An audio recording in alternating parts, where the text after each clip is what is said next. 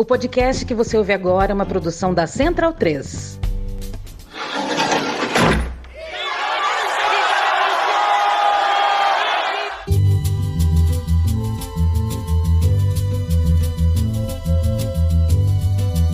Começa agora Guilhotina, o podcast do Le Monde Diplomatique Brasil. Eu sou Luiz Brasilino e estou aqui com Bianca Pio. Salve pessoal, tudo bem? Bom, no episódio de hoje a gente recebe o professor e ativista do movimento negro Edson Lopes Cardoso. Oi Edson, tudo bom? Tudo, tudo bem, Luiz. Edson, seja bem-vindo aqui ao nosso podcast Guilhotina. Obrigado, Bianca, é um prazer.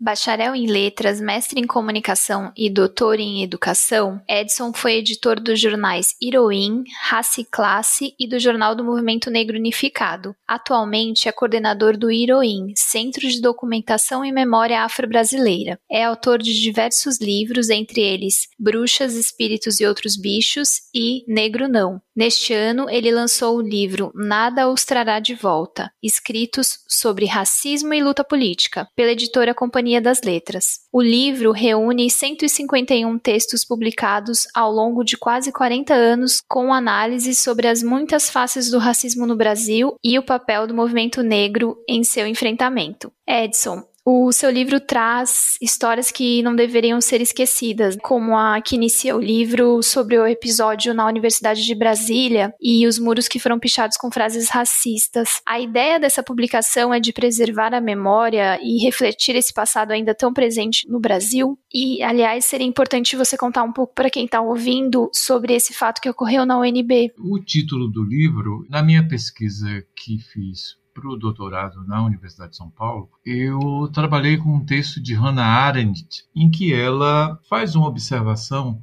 sobre a importância dos fatos e dos eventos para a atividade política. Só que ela chama atenção para o seguinte: os fatos podem ser distorcidos e os fatos podem ser esquecidos. E se isso acontece, nada os trará de volta. Então, o título do livro remonta a Hannah Arendt e remonta a essa preocupação minha de sempre de impedir o apagamento da memória e dos fatos da luta social no Brasil. Então, um pouco isso. São toda essa violência de que o livro se ocupa muito, toda essa exclusão da população negra e o debate em torno de políticas de ação afirmativa, é o esforço é para que essas coisas não sejam esquecidas. É daí o título do livro. Veja, nós vivíamos um período de redemocratização, tínhamos tido um debate sobre racismo e desigualdades raciais na universidade, então as pichações apareceram numa unidade que era a unidade do desenho e da arte na UNB. E nós tivemos a felicidade de fotografar antes de que a reitoria providenciasse o apagamento das mensagens. E utilizamos as mensagens na capa de um jornal, de uma edição do jornal Raça e Classe, que nós dedicamos toda à violência que sofria a população negra em todo o Brasil. Juntamos vários recortes de jornais também para ilustrar a matéria e então foi um número inteiro o jornal Raça e Classe número 2 foi dedicado à violência racista no Brasil na época, isso em 1987, se não me falha a memória. Então, na verdade, foi uma questão de oportunidade, porque em seguida os muros foram repintados e não se fala mais nisso, como é costumeiro entre nós. Esses atos de violências que repontam assim com essa intensidade, que ferem essa normalidade de, de silêncios, de uma perspectiva que se recusa a debater o tema, esse foi um momento escandaloso em que uma mensagem tão clara de repúdio, de, de anúncio de práticas criminosas contra a população negra, ela aparecia nos muros de uma unidade de ensino. E nós conseguimos fotografar, isso ilustrou o jornal. É sobre isso que nós escrevemos. Uma das faces do racismo, talvez uma das mais cruéis, é a violência policial. Como é que esse tema foi pautado no início do movimento negro? Ele sempre teve centralidade dado à gravidade? Sempre. Se a gente pensar bem, após a abolição você tinha um problema na sociedade brasileira. Você não fez reforma agrária e essa proposta estava na mesa. André Rebouças, que foi um grande abolicionista, ele publicou um livro antes da abolição. O livro era Abolição e Reforma Agrária. Havia uma proposta clara na mesa de que a abolição não seria efetiva no Brasil se ela não fosse acompanhada de políticas do tipo reforma agrária, ou seja, a entrega de terra para os negros trabalharem. Então, essa era uma preocupação. Então, você fez uma abolição que não foi seguida de nenhuma política de acolhimento de toda aquela massa de população que tinha sido escravizada por séculos. As pessoas simplesmente foram jogadas na beira da estrada. Ora, o que é que vai acontecer? O que se segue à abolição é a destituição da família imperial e a proclamação da República. Só que a República vai, antes de fazer a sua primeira Constituição, ela cria o Código Penal. Então, observe, a história republicana no Brasil é muito engraçada, porque antes da Constituição Republicana surgiu o Código Penal. E o que que traz o Código Penal? Traz a criminalização da população negra. Então, você vai ver as práticas culturais estão criminalizadas, capoeira, candomblé, tudo aparece criminalizado. A vadiagem aparece como crime, e você vai ter então uma sociedade disposta agora, depois da abolição, a reprimir não só as pessoas, como suas expressões culturais, os seus elementos de identidade cultural. Então, é isso que espera. Existe um livro que eu acho que ele dá conta disso e que é um livro muito importante de um autor negro brasileiro, um romancista, Lima Barreto, que publica o seu livro de estreia em 1909, que é Recordações do Escrivão Isaías Caminha. Então veja só, o livro é de 1909. 1909 nós tínhamos proclamado a República em 1889. A República estava nascente no Brasil. E a população negra simplesmente não encontra lugar. E isso está no romance do Lima Barreto. Ou seja, não existe lugar para a população negra. Ora, 1909 também é a data da eleição de Manuel da Mota, Manuel da Mota Monteiro Lopes, que é o primeiro deputado negro no período republicano. Ele também vai ter dificuldades para assumir o mandato. E também acontece o que em 1910? A revolta da Chibata, que são os marinheiros que se recusam a serem tratados como as pessoas eram tratadas na escravidão, com chibatadas. Boa parte desses marinheiros eram negros, em sua esmagadora maioria, e eles fazem uma revolta a ponto de tomarem os navios, matarem oficiais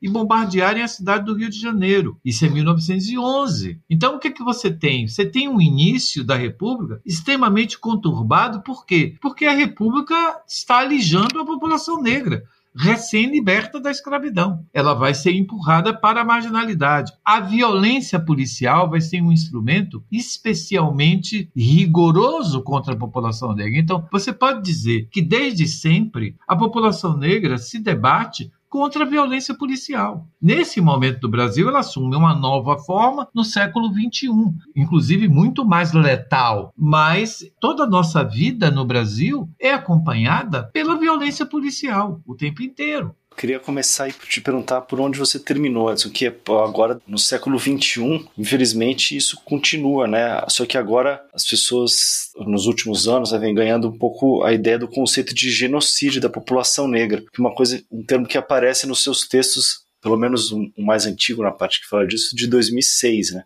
Queria te pedir um pouco para explicar um pouco sobre isso e falar se você acha que essa noção também está ganhando corpo, se esse entendimento tem se fortalecido também. Sim, ele é, ele é crescente. Porque veja só, o que é que você tem? Você tem uma maioria da população, que ela tem uma característica muito singular, essa maioria. Por quê? Ela é uma maioria, ela não veio por nascimento apenas. Não houve um boom de nascimentos de população negra. Não houve migração recente de população africana para o Brasil. Então, de onde vem essa maioria negra? Isso é fundamental compreender. A maioria negra é resultado de um processo de conscientização da população de si e de seus valores e do seu pertencimento. O que é que você tem assistido no Brasil? Você tem assistido no Brasil ao fortalecimento da identidade negra em circunstâncias extremamente adversas. Então, quanto mais a população foi sendo empurrada para a margem, para a exclusão, Quanto mais ela foi objeto de práticas violência, mais foi crescendo nessa população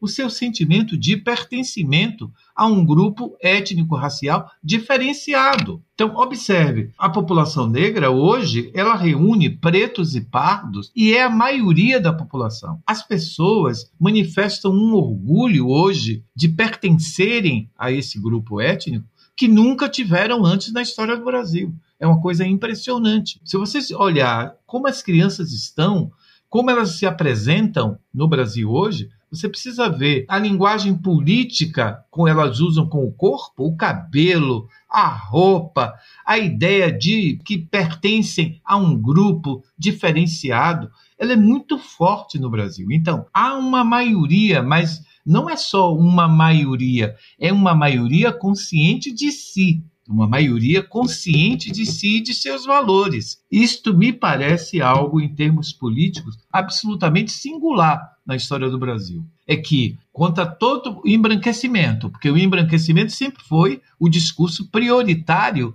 da elite brasileira, quanto todas as práticas genocidas, as práticas de extermínio, as práticas policiais de execução, de simplesmente execução das pessoas, execução de suspeitos, e são alvos de práticas de assassinato apenas por suspeição de práticas delituosas. Eles não são encaminhados à justiça, eles são eliminados, executados. E diante dessa situação, o que você tem é um fortalecimento da consciência negra. Isto é um fato sociologicamente extraordinariamente singular no Brasil. E isto é que os partidos políticos não se dão conta. Os partidos políticos estão de costas para essa realidade.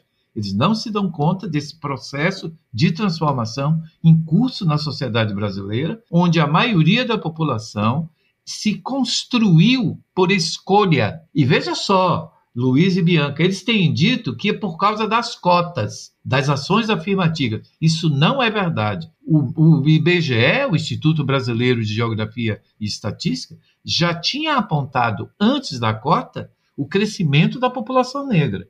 Veja bem, crescimento sem migração e sem boom de nascimento. Pelo contrário. E ainda assim a população negra crescia de forma impressionante. E o IBGE já tinha apontado isso antes das cotas. Eu costumo dizer, inclusive, que não foram as cotas que fizeram a maioria da população negra, foi a existência da maioria que garantiu a existência das cotas. Isso sim é que é verdade. É a consciência de ser maioria que provocou a política de ações afirmativas. Aliás, as primeiras políticas em benefício da população negra de toda a história brasileira. Você veja, nós chegamos aqui por volta de 1530 e vamos ter uma política explicitamente em benefício da população negra em 2001, quando se aprovou no Rio de Janeiro cotas para a Universidade Estadual do Rio de Janeiro. Você veja, nunca houve uma política que explicitamente dissesse no Brasil que era em benefício da população negra. Nunca tivemos. Vamos ter as ações afirmativas em 2001. Então, estamos num processo de transformação. Eu não sei se vocês estão acompanhando daí onde vocês estão, se vocês estão acompanhando as mudanças nos meios de comunicação. Nesse momento no Brasil, a televisão é a mais negra televisão que já tivemos, porque a televisão brasileira ela é uma TV muito mais com parâmetros nórdicos, digamos assim, e hoje nós temos uma TV brasileira em que reponta com muito mais frequência a presença de uma população negra. Isso é extraordinário, porque houve um estudioso no Brasil, o Muniz Sodré, da área de comunicação, que ele costumava dizer que a TV brasileira era para o negro o que o espelho é para o vampiro, porque o vampiro se olha no espelho e não se vê. A população negra se olhava na TV e não se via representada. Hoje, o processo está tão acelerado, os meios de comunicação começam a representar a população negra de um modo que até então inédito. As editoras, as editoras, você veja, eu cheguei a uma grande editora aos 72 anos como autor, mas eu já publico há muitos anos em editoras alternativas, em editoras em que você paga para editar seu livro. Então eu cheguei a uma editora, mas por quê? Porque a agenda das editoras está mudando. Mudando em que direção? No sentido de incorporar autores pretos e pardos que até então não eram incorporados. Então você vê há mudanças nas agências de publicidade, há mudança na televisão, há mudança no catálogo das editoras, há um processo acelerado de mudança no sentido de maior visibilidade de uma população que, embora seja majoritária, ela era grande em parte invisível na sociedade brasileira. E isso bem recente, né, Edson? É, bem recente, bem recente. Você veja, o Oli Soinka, o nigeriano, quando foi prêmio Nobel de Literatura, ele levou mais de 10 anos para ser traduzido no Brasil. Agora nós tivemos um Prêmio Nobel de Literatura africano, ele já está traduzido em língua portuguesa. Você hoje já encontra nas editoras autores africanos num número absolutamente inédito no Brasil. Então, há algo aí se mexendo a partir das cotas, enquanto de produção intelectual e mais, outra coisa que é preciso chamar a atenção. Vejam vocês, o grande tema sobre o negro nas pesquisas era a escravidão. Hoje, o que se produz sobre a temática racial e sobre o negro é muito mais contemporâneo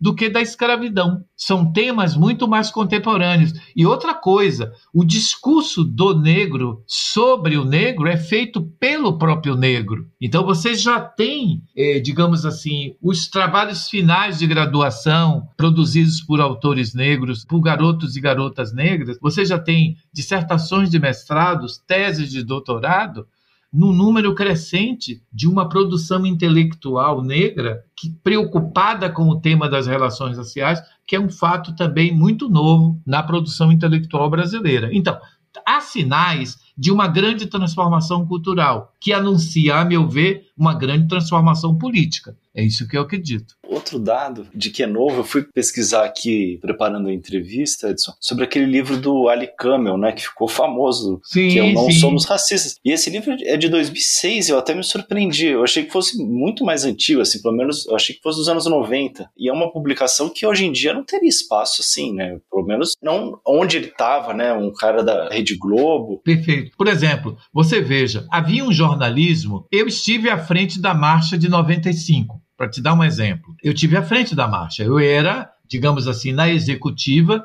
uma pessoa que tinha um papel de destaque na marcha. Quando foi que eu tive contato com a Folha de São Paulo? Eu tive contato com a Folha de São Paulo há poucos dias da marcha, quando Pelé, que era ministro, ao ser visitado pela executiva da marcha, em 1995, ele disse que os negros tinham que votar em negro. E ele estava sentindo uma coisa diferente naquele movimento. Pois bem, quando eu cheguei em casa, saí do ministério, eu morava em Brasília. Quando eu saí do ministério e fui para casa, a Folha de São Paulo já estava me ligando. Por quê? A fala de Pelé tinha repercutido, inclusive fora do Brasil já. Então, Pelé acabou botando a marcha na mídia com a declaração que ele fez. Pois bem, mas nenhum jornalista procurou a gente para conversar. Mas o que, é isso, a marcha Zumbi dos Palmares? Zumbi morreu há 300 anos, que marcha é essa? Veja só, nós estávamos em véspera de acontecer a marcha. A marcha levou para Brasília mais de 30 mil pessoas, mas ninguém nos procurou. E hoje, você não tem nenhuma dificuldade de falar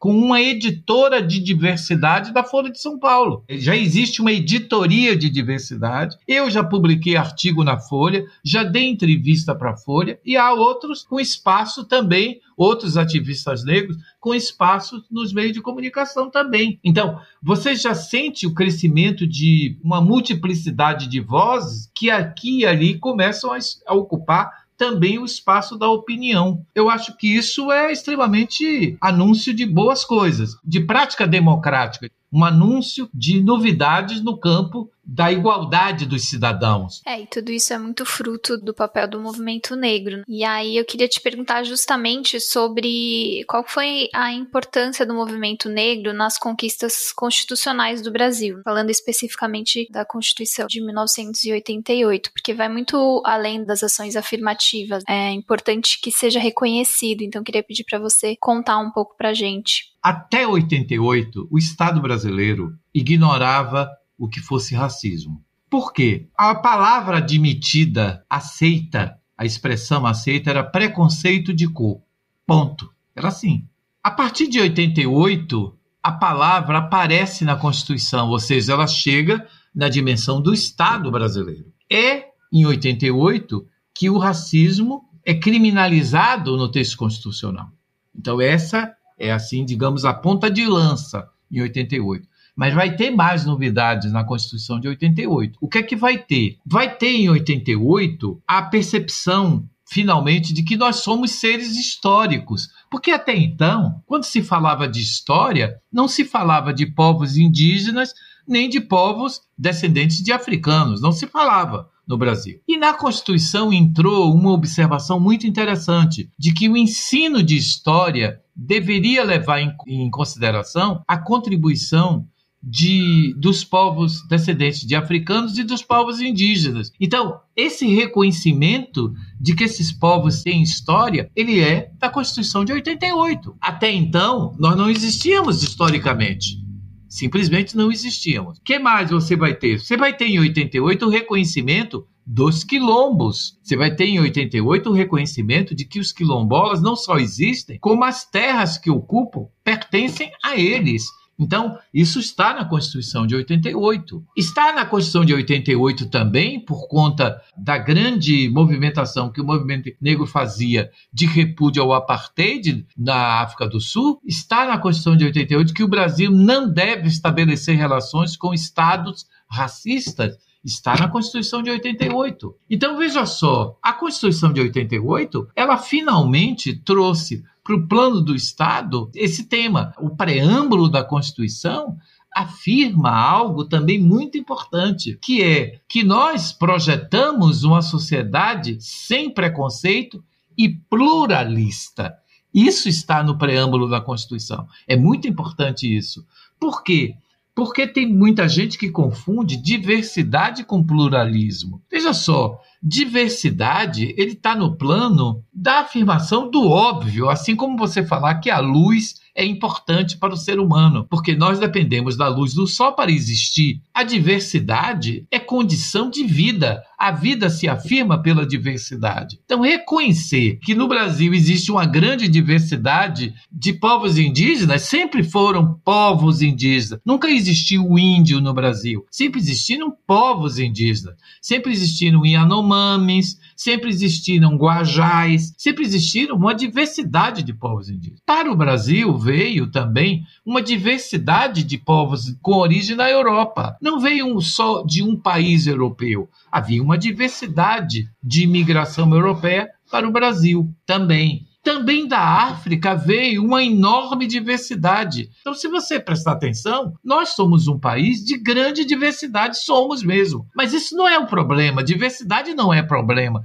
Diversidade é solução. Qual é o problema? O problema é que nós hierarquizamos a diversidade. Aí é que é o problema. Nós consideramos, na, quando contemplamos a diversidade, que uns são humanos e que outros não são humanos. Aí é que é o problema. Então, o pluralismo não é sinônimo de diversidade. Pluralismo é do campo da política. Pluralismo para as Nações Unidas é um modo como nós respondemos à existência da diversidade. Então, existe diversidade. Pois bem, e como é que eu reajo à existência da diversidade? Assegurando o pluralismo, ou seja, assegurando igualdade de oportunidade a toda a diversidade.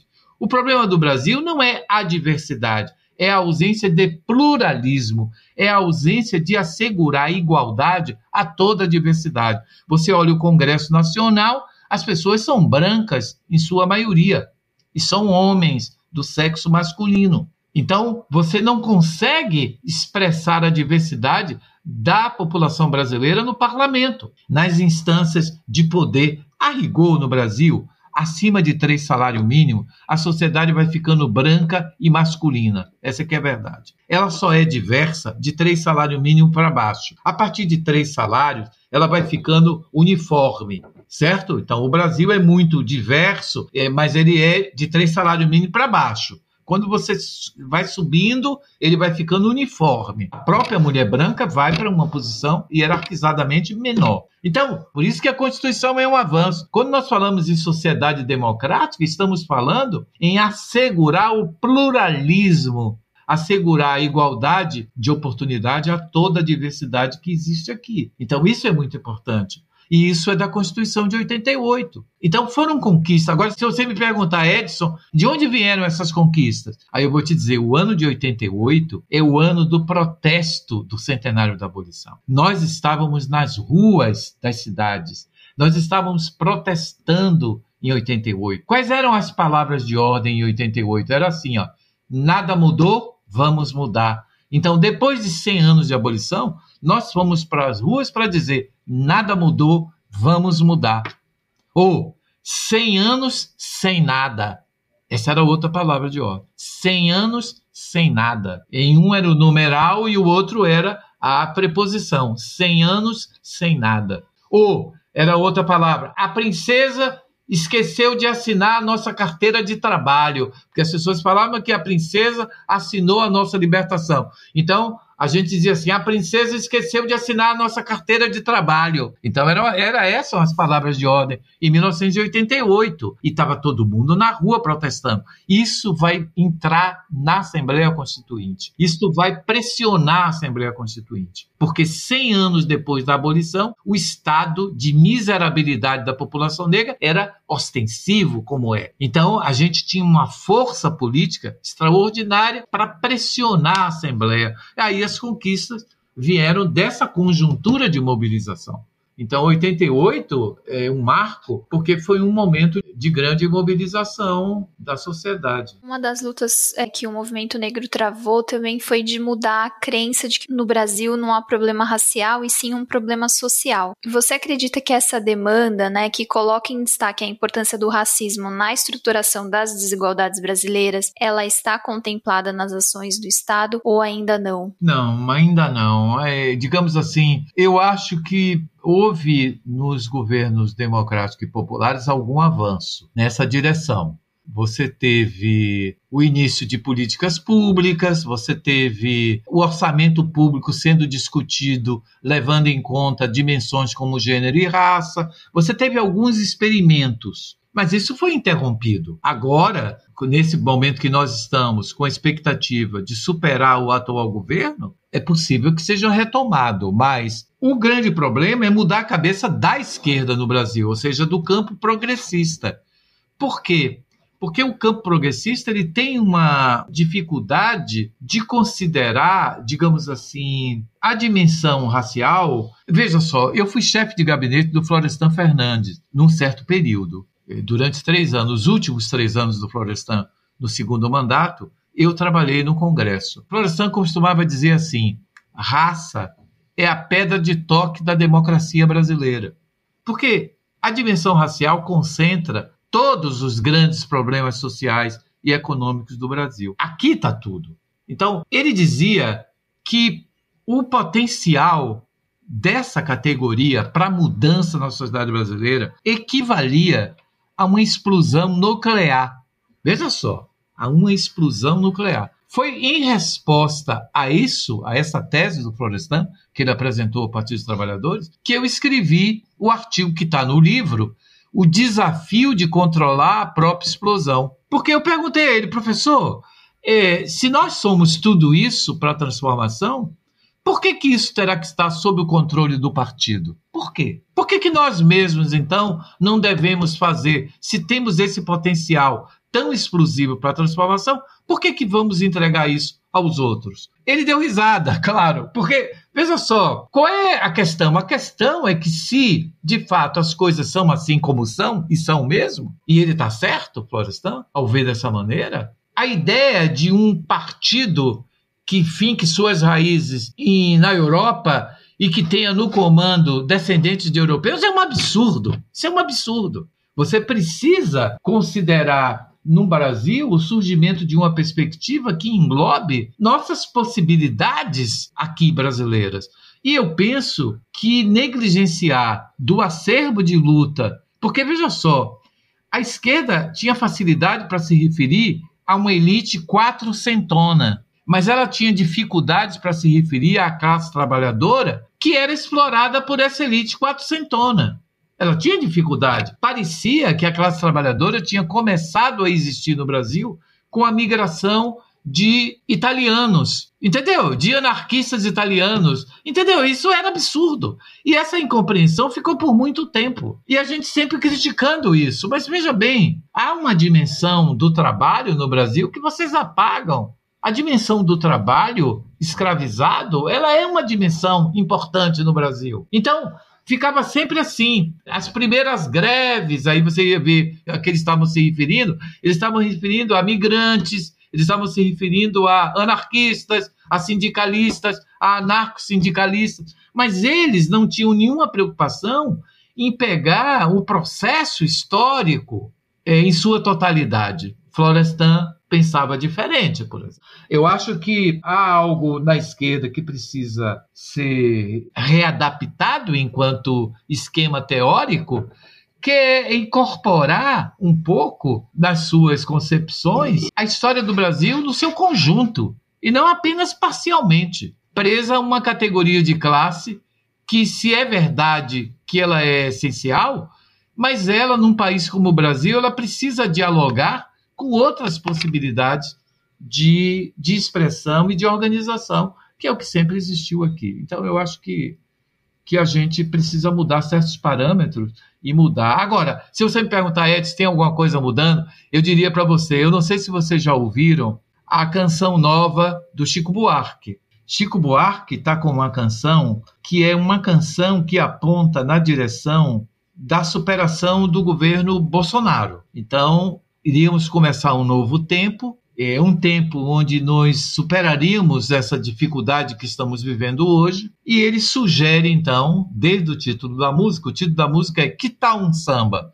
Vocês encontram ela fácil é, no YouTube. Chico propõe, que tal um samba? E ele, então, você vai ver que a letra da música está cheia de referências à população negra no Brasil, ao acervo cultural africano no Brasil. Você vai ver que está cheio. A certa altura, ele vai dizer: que tal um filho escuro?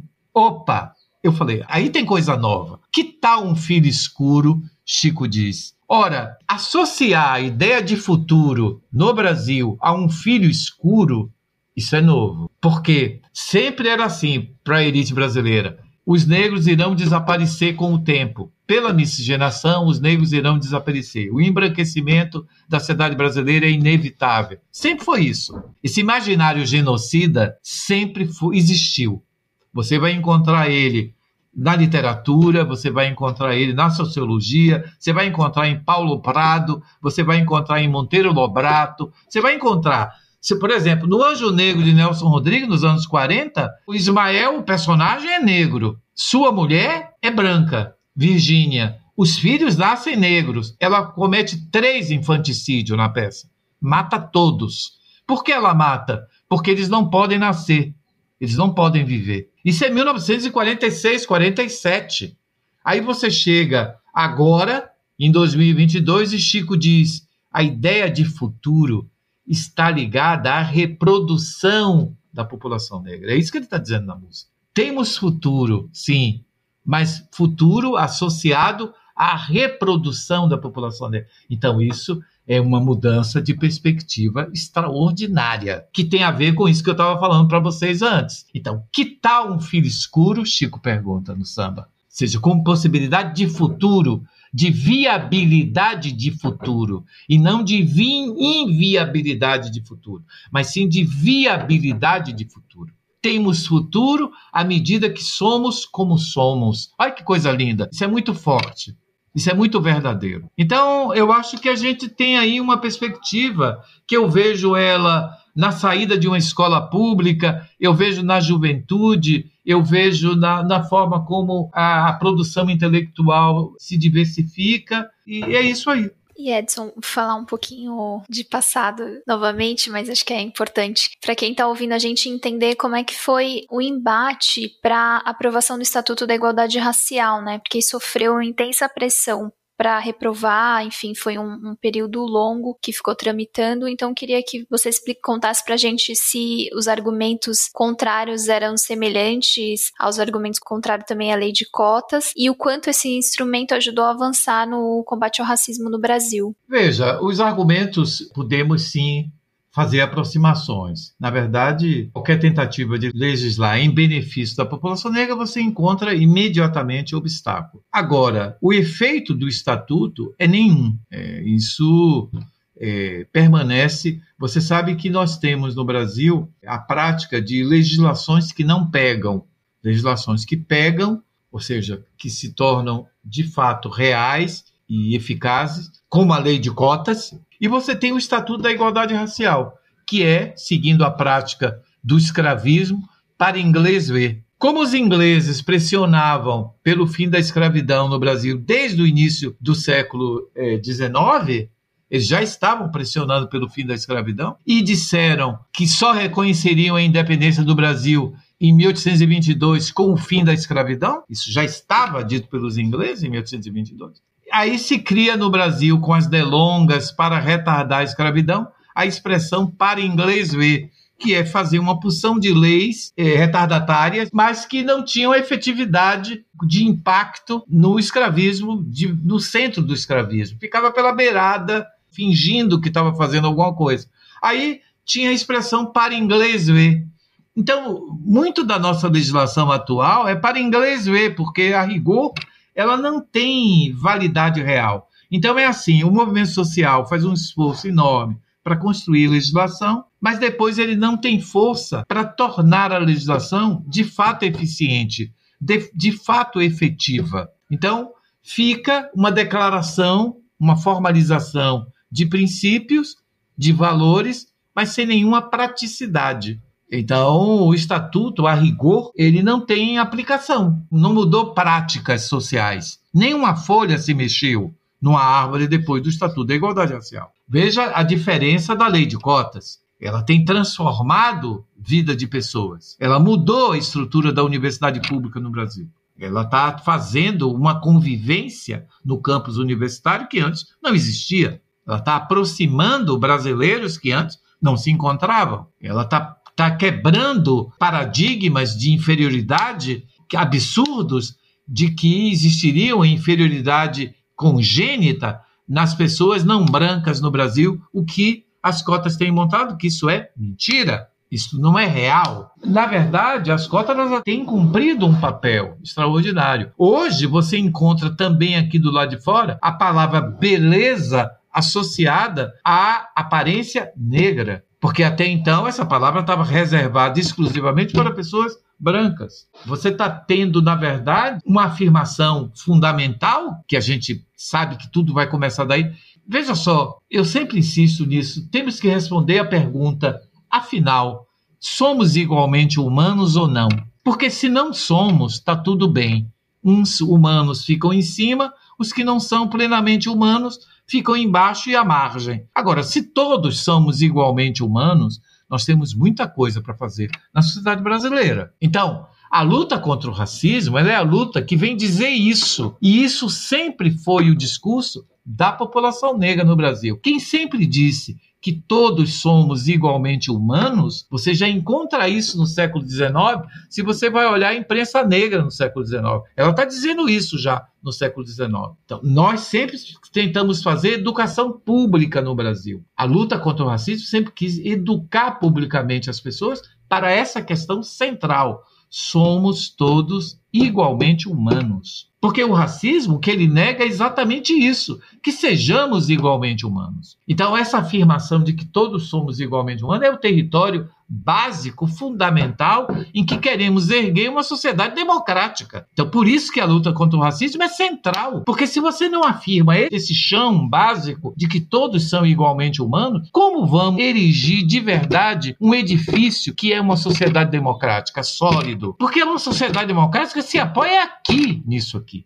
Todos somos igualmente humanos, que, portanto, temos que construir uma sociedade que respeite essa humanidade de todos. Na distribuição de recursos, no acesso a oportunidades, é aqui que ela se faz. Na preservação da, das diferentes memórias, dos valores diferentes culturais, é aqui que a gente faz uma sociedade democrática. E é essa contribuição que o Brasil deve dar ao mundo com a sua diversidade. Então, o movimento negro ele é fundamental para chamar a sociedade brasileira para uma discussão civilizatória e não uma discussão de privilégios. Ouvir o movimento negro é central. Ouvir os povos indígenas também é uma questão central para a democracia no Brasil. É central. Então, senão você vai construir uma sociedade em que uns são mais humanos do que outros e, portanto, sua história é que deve ser ensinada, porque ela é relevante história humana, seus valores culturais, seus valores estéticos, seus valores culinários, tudo seu é importante. E aí você restringe a humanidade. Eu sempre me pergunto, Bianca e Luiz, o ser humano pretende explorar o universo, pretende explorar o espaço. Aí você pergunta a esses exploradores do universo, como é que você, que não sequer aceita no seu planeta a diversidade existente, quer sair do planeta para encontrar as milhões de formas, infinitas formas que a vida se revela no universo. Se você não é capaz de reconhecer a diversidade de expressão da vida no seu grão de areia, que é o planeta Terra, no seu mínimo espaço, que é o planeta Terra, você se assusta com o seu semelhante. É muita ousadia desse ser pequeno e medíocre. É muita ousadia, é muita petulância. Ele sequer consegue reconhecer a diversidade do seu semelhante no seu planeta e diz que vai agora para o espaço. Deus proteja o espaço desse animal, entendeu? É o que eu sempre digo. Deus proteja o espaço desse animal tão pequeno. Fala sério, porque eh, você não consegue compreender sequer a forma que a vida se apresenta aqui para nós. Que que é isso? Pare com isso, deixe de ser tolo, deixe de ser tolo, deixe de ser idiota, ignorante. Que coisa triste.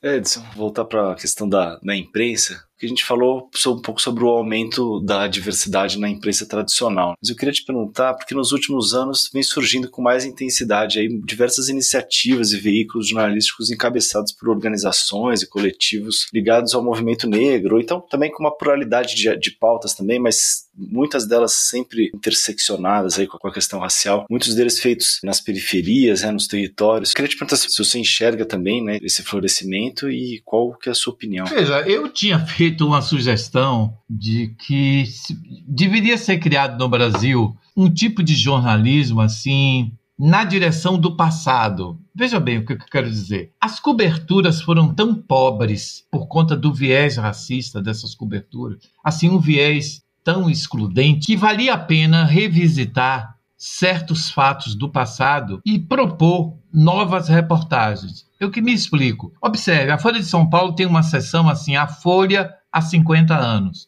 Aí ela coloca lá uma pequena notícia, 50 anos. Mas valia apenas, por exemplo, a Folha revisitar a marcha de 95. Ela fez uma cobertura péssima da marcha de 95. E ela dizia assim: nós estamos revisitando a marcha de 95, entrevistando as pessoas que estão vivas aí para falar sobre o significado político daquele fato de 95. Seria um jornalismo maravilhoso, do mesmo modo de gênero. Entendeu? Assim, tentar recuperar protagonismo da mulher que a Folha deixou de lado, que os grandes jornais deixaram de lado, porque na verdade são lacunas imensas, imensas com essa cobertura excludente que foi feita, são danos que será que são irreversíveis ou, ou, é possível recuperar algo? Eu, eu sempre quero ter esperança e acho que poderia fazer um jornalismo ao revés, de modo a buscar compensar essas perdas. Porque o que é que eu noto? Eu hoje ligo a TV e fico contando aqui com a minha família: olha, mais uma propaganda com pessoa negra, outra, outra, outra, outra. É extraordinário o que está acontecendo. Que de repente os anúncios tenham descoberto que tem população negra, mas também na reportagem está surgindo uma coisa nova. Sabe a fonte? Você vai no supermercado, fazer uma matéria sobre caristia, sobre o aumento da inflação, mas no Brasil só falavam pessoas brancas de preferência. O que eu tenho notado é que a escolha das fontes dos personagens das narrativas jornalísticas começa a ter mais diversidade também. Isso é importante, porque só um tipo de pessoa era ouvida, só um tipo de pessoa aparecia na TV. Então, de repente, você nota na pauta uma diversificação também das fontes. Outra coisa que precisava mudar era a classificação do fato jornalístico. Porque eh, você vai encontrar no meu livro crítica desse tipo. Imagine, foi a São Paulo o presidente do Supremo Tribunal Federal. Ele esteve na Câmara Municipal de São Paulo. Ele foi falar sobre em defesa das ações afirmativas. Ora, se eu pegar o manual dos jornais, em qualquer definição dos manuais dos grandes jornais, isto era um fato. E por que não teve cobertura? Só teve no Heroin. Sabe por quê? Porque o presidente do Supremo ia falar a favor das cotas. Se ele tivesse ido falar na Câmara Municipal de São Paulo, no auditório, contra as cotas, ah, teria tido primeira página, com certeza. Então, esse tipo de viés da cobertura jornalística, hoje você percebe o tipo de crítica que está rolando internamente, inclusive. Porque os negros estão organizados na Globo hoje. Eles são organizados, eles fazem discussão. Estão fazendo discussão dentro da Globo. Isso é um avanço extraordinário. Você está vendo que temas que são da sociedade, que até então eram ignorados por aqueles que têm obrigação funcional, profissional de cobrir a sociedade, davam as costas e agora começa a, aos poucos, a se voltar para esses temas. Eu estou otimista, eu vejo isso extremamente positivo. Eu queria ver porque eu estou longe hoje da, do exercício profissional, que eu dei aula em várias faculdades de comunicação em Brasília. Eu queria ver como é que isso está batendo dentro das faculdades de comunicação, entendeu? Como é que está o debate dentro das faculdades de comunicação. Porque, por exemplo, Solange Coceiro, da USP, ela me disse uma vez, quando ela começou a aceitar alunos negros no mestrado, ela me disse, Edson, descobri que me botaram um apelido na faculdade, meus colegas professores. Eu disse, qual o apelido? Ela falou, navio negreiro. Por quê? Porque ela estava aceitando alunos negros para orientar. Eu quero saber se isso mudou, certo? Porque foi assim. É assim que a banda tocava. Então, esse tipo de ambiente hostil, ele está em mutação, ele está em transformação. As cotas contribuíram? Claro que contribuíram. E essa mudança na sociedade que está fazendo uma sociedade e em que direção? Você vai me perguntar, Edson, em que direção? Em direção de si mesma. Essa é que é a verdade. Em direção do que ela é de verdade. Nós somos uma sociedade de grande diversidade.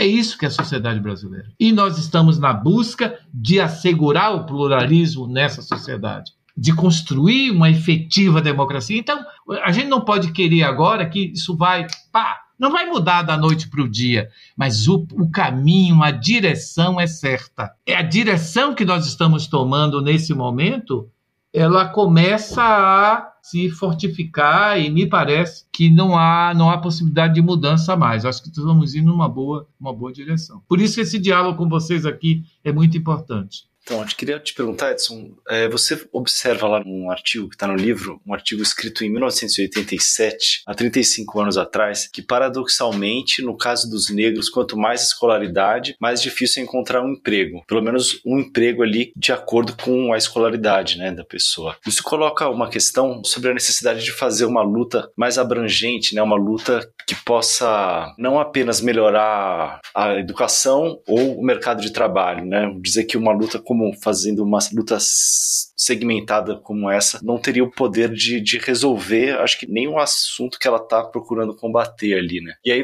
você encerra esse mesmo artigo dizendo que combater o racismo nas escolas significa empenhar-se na construção de uma outra escola, mas também na construção de um outro país. Qual que é a importância de ter essa visão aí sistêmica, né, nas lutas particulares? E eu queria só fazer um adendo, gente, rapidinho. Tem tudo a ver com essa pergunta do Luiz, que é a questão também que o slogan da Colisão Negra para o Direito é com racismo não há democracia. Então acho que para ampliar um pouco a questão, né? Perfeito, é isso aí. É, a Bianca já disse. Se eu penso numa sociedade democrática, como é que eu posso imaginar uma hierarquização que se apoia em pressupostos, falsos pressupostos biológicos? Fala sério. Como é que eu posso dizer que vou ter uma democracia e, ao mesmo tempo, hierarquizo as pessoas com base na sua falsamente natureza, entre aspas? Porque é isso que o racismo faz. O racismo diz que há limites e esses limites são da natureza das pessoas. Infelizmente, educação não vai resolver nada. É isso que o racismo diz. Então, como é que eu vou, a partir desse viés, considerar uma sociedade democrática. Não vou ter uma sociedade democrática. Eu vou ter uma sociedade hierarquizada, imutável, com os papéis previamente definidos por uma tal diferença biológica inata. O racismo é isso. É um absurdo. Então, o pressuposto de uma sociedade democrática é exatamente o oposto oportunidades iguais para todos e as pessoas responderão a isso dentro de suas possibilidades, que podem ser diferentes, mas essas diferenças jamais serão determinadas pela cor da pele. Evidente que as respostas nunca serão iguais para os seres humanos, mas a, a diferença das respostas não será jamais dada pela cor da pele. As pessoas querem olhar duas pessoas com tom de pele diferente e dizer que veem pessoas diferentes, mas seus olhos estão errados. Você não vê pessoas diferentes. Você vê dois seres humanos. É isso que a ciência tem que dizer. A escola não pode silenciar sobre isso. Aí a escola silencia a escola não tem um programa antirracista, não permite que a ciência fale na escola e as pessoas passam pela escola e continuam idiotas e imbecis dizendo que as pessoas de pele diferente são diferentes. Certo? Então, na verdade, há uma educação profundamente antirracista que tem que ser a nossa educação, que ela não é, muito pelo contrário, por omissão se educa para o racismo, porque você não coloca o assunto desde sempre a seja a igualdade dos seres humanos como um postulado da educação fundamental e fica viajando e como se viajava no passado na ideia de que a Terra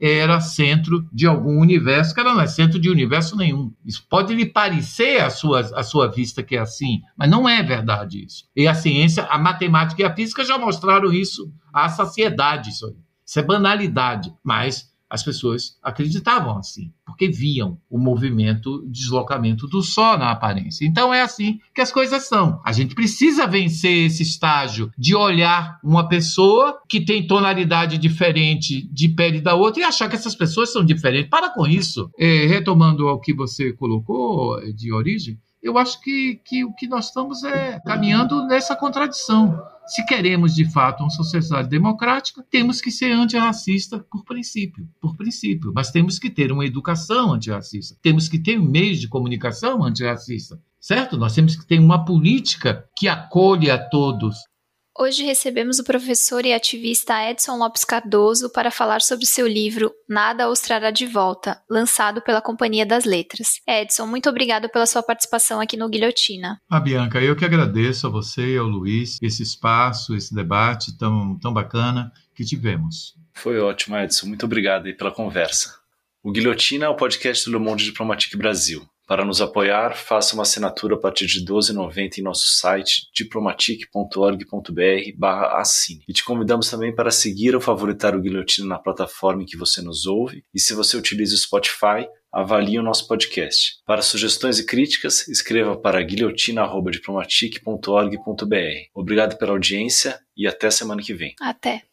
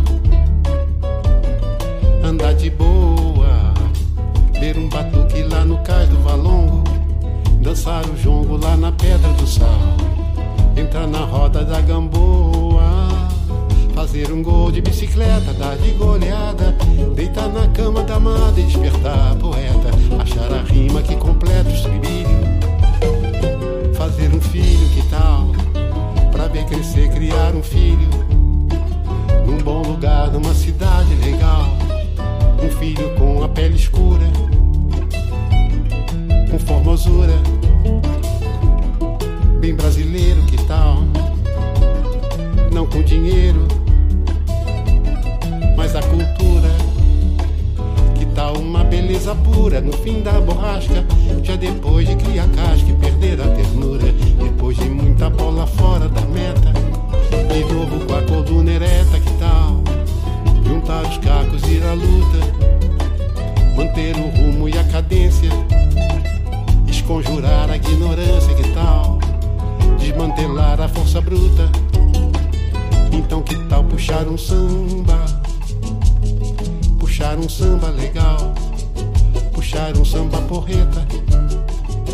Depois de tanta mutreta, depois de tanta cascata, depois de tanta derrota, depois de tanta demência.